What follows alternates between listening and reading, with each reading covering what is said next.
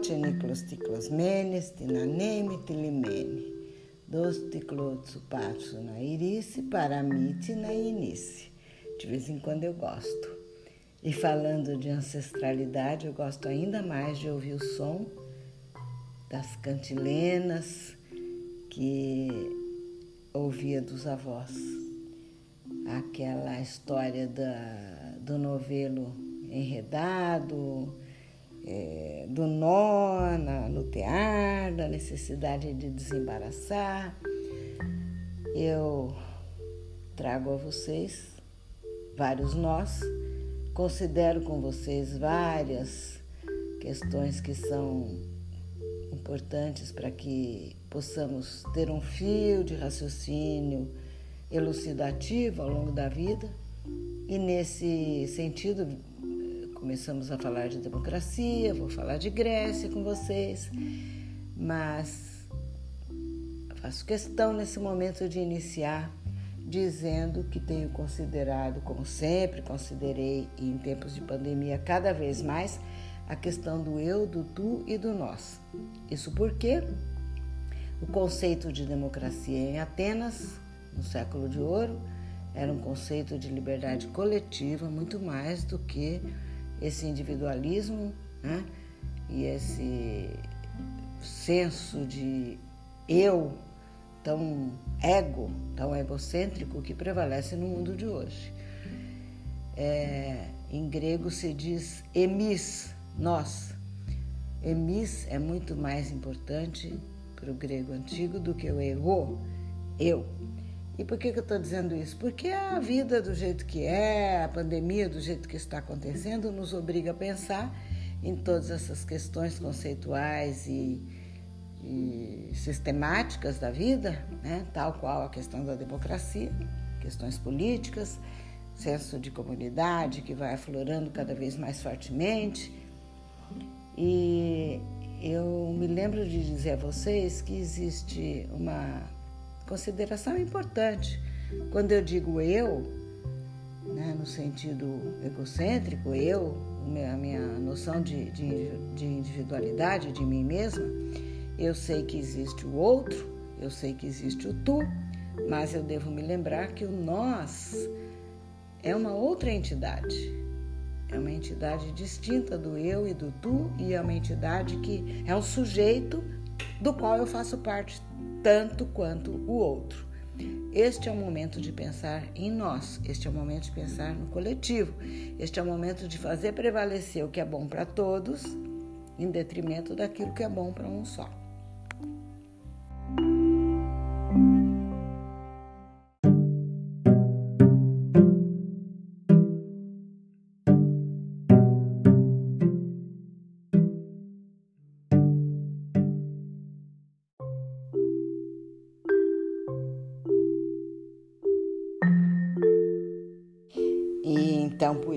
Isso é eu gosto de apontar as características de deliberação da democracia, da democracia ateniense, naquele passado remoto, porque as decisões eram coletivas. Não havia essa é, prática de um voto, uma cabeça, na verdade, um conceito de participação muito particular, porque eram comitês, eram grupos de pessoas que deliberavam. E vamos começar então desde o começo da antiguidade mais remota da democracia, da, da, do modo de viver ateniense, antes mesmo da própria democracia no século V, antes do seu auge. Vamos devagar, não vou me, me antecipar, tá? Vou pensar o seguinte com vocês: é, de que Atenas nós estamos falando? Não é da Atenas de hoje, capital da Grécia, uma unidade política na qual se incluem várias unidades que já foram estados independentes. Né?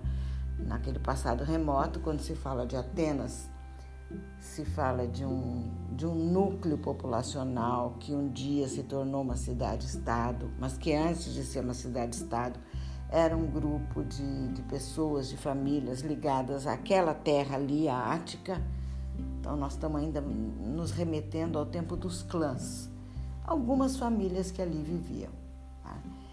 E ligadas à terra e que tinham então a sua hierarquia, sua forma de deliberação de questões próprias daquele local.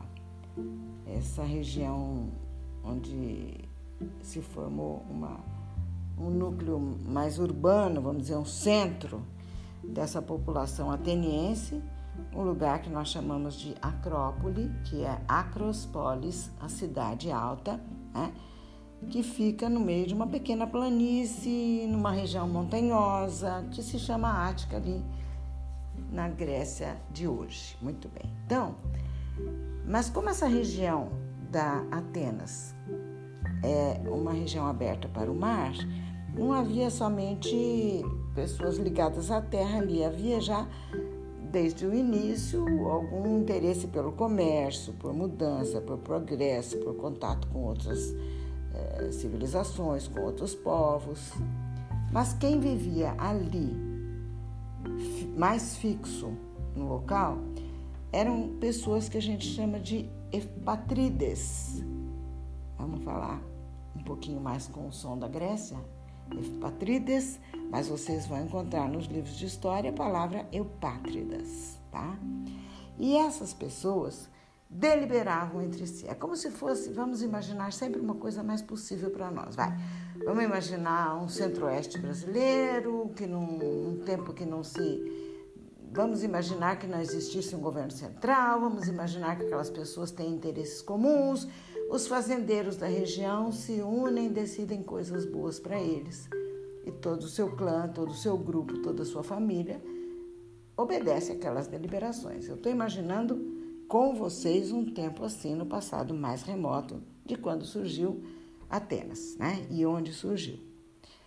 Nessas deliberações locais, é, nesse tempo mais remoto, até dizem alguns historiadores e contam alguns mitos que até houve reis, mas eles, eles sempre precisaram, enquanto houve reis, eles sempre precisaram do conselho dos epatrides, dessas pessoas que eram as mais poderosas porque tinham terras.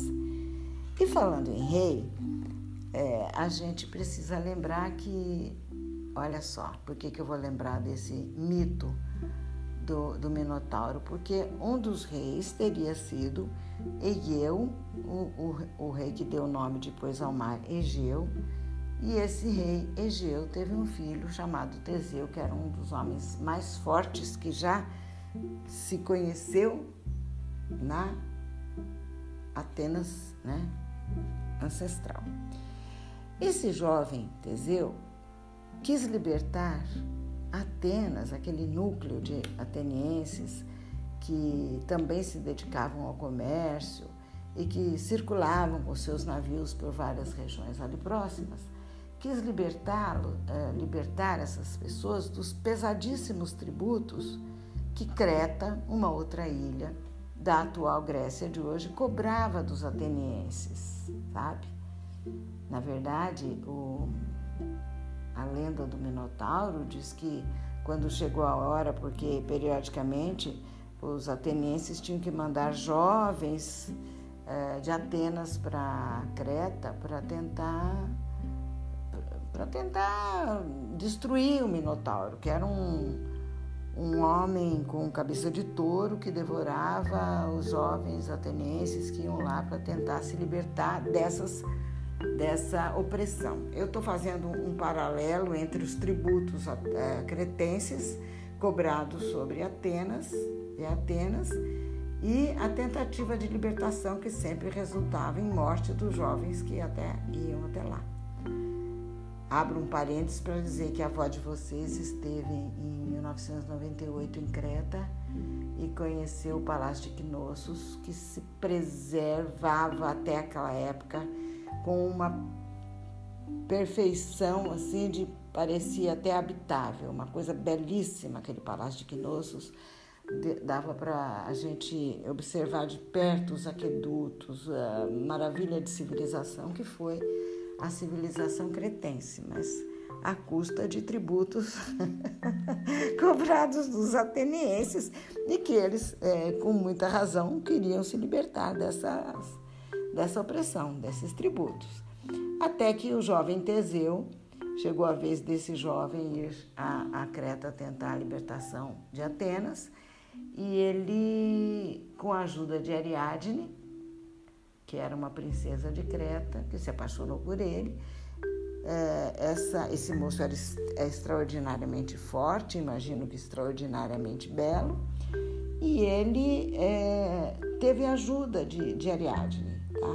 Ela lhe deu uma espada e um fio bem comprido de uma meada, de um, um novelo, de um né, novelo de, de um fio que ele deveria começar a desenrolar quando entrasse no, no na caverna do Minotauro, matar o, o monstro com aquela espada e voltar depois procurando aquele fio. Vocês sabem procurar as histórias, a vovó já deu livros de mitos para vocês, vocês podem perfeitamente ler e, e relembrar né, algumas versões diferentes, talvez, mas basicamente isso.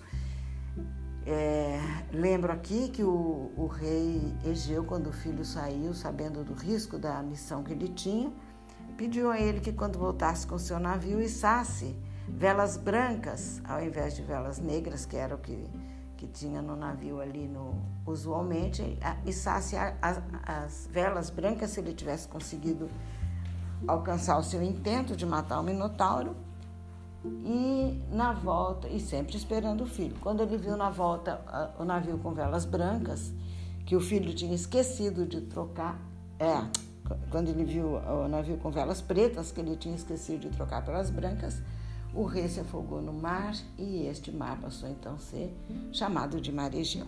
Coisas muito lindas da mitologia, da coragem, da força, do empenho de algumas né, é, de alguns povos de se libertarem da opressão. Eu gosto de fazer esse paralelo porque é disso que se trata a lenda do Minotauro. Mas nós voltávamos e é, mas vamos voltar e falar da forma de vida, de organização, de gerir a vida política e comunitária de Atenas nos primórdios.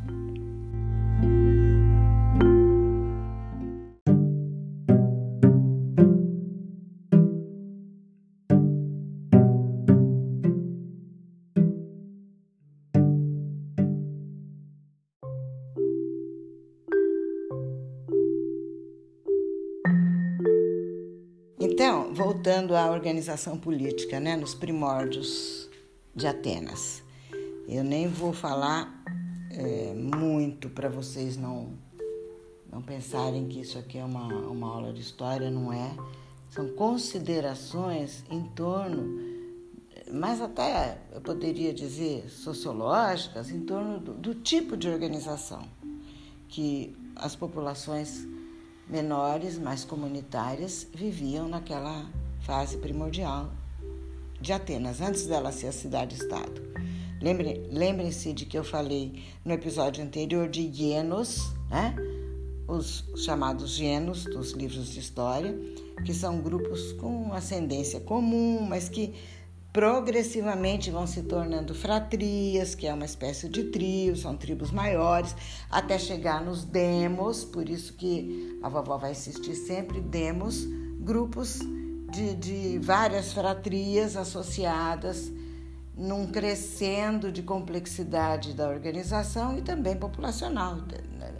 O tempo vai passando, os séculos vão se passando, isso tudo se trata de evolução de séculos, de muito tempo, desde vai do século XII a.C. até que nós cheguemos ao século V a.C. com a democracia ateniense na sua fase áurea, crescendo da organização foi se tornando uma coisa que precisa ser considerada. Não estamos falando como uma página, vira uma página de um livro de história vai para outras coisas aconteceram, não.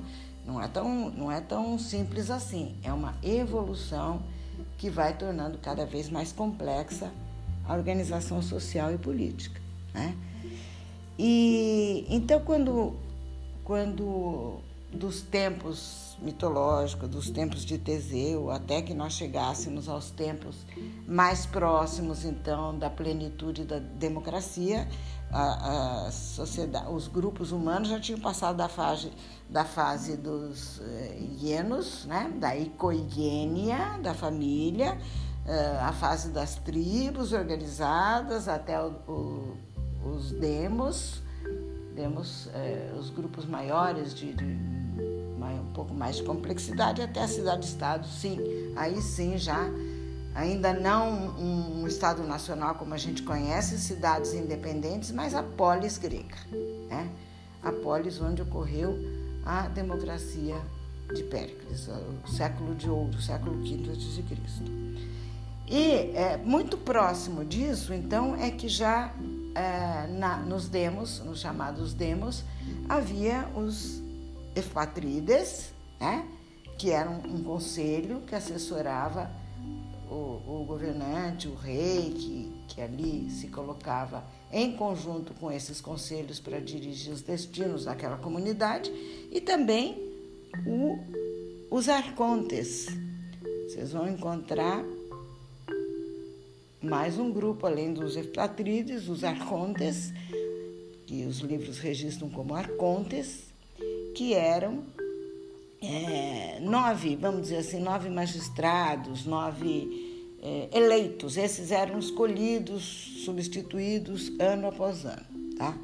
Então, é, os, o, a população como um todo, considerados aqueles cidadãos da polis ateniense, então agora nós já estamos falando de uma complexidade maior, aqueles considerados cidadãos, aqueles que não eram escravos, não eram é, de fora, né? não eram estrangeiros.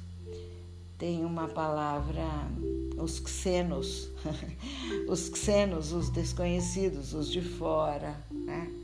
aqueles que são os do grupo ali do Horiô, o grupo mais íntimo, conhecido, descendente da mesma raça, ligados à mesma os mesmos conceitos religiosos, os mesmos valores religiosos, até muitas vezes participando dos mesmos festivais religiosos, reverenciando os mesmos deuses. Tudo isso fazia com que essa comunidade é, democrática, essa comunidade de grupos semelhantes, de costumes iguais, de religião igual, de reverências iguais, né, fossem os que deliberavam, representados pelos Efpatrides através dos heptatritas, conselhos dos arcontes, e todos esses é, estabeleciam regras que a população como um todo obedecia.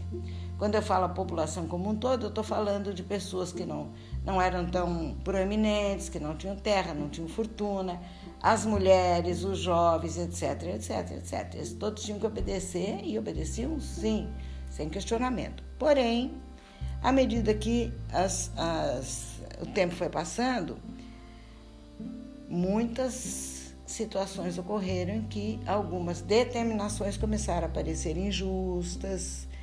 O povo, vamos pôr aqui povo entre aspas, né? A população começou a querer exigir um pouco mais de participação e alguns arcontes tiveram a sensibilidade de ouvir a população, o resto da população que não tinha parte nesses conselhos. Como ele ouviu, o que ele fez, quem foi esse primeiro arconte que teve essa sensibilidade, eu vou dizer aqui o nome dele, Dracon, e nós vamos falar dele no próximo episódio.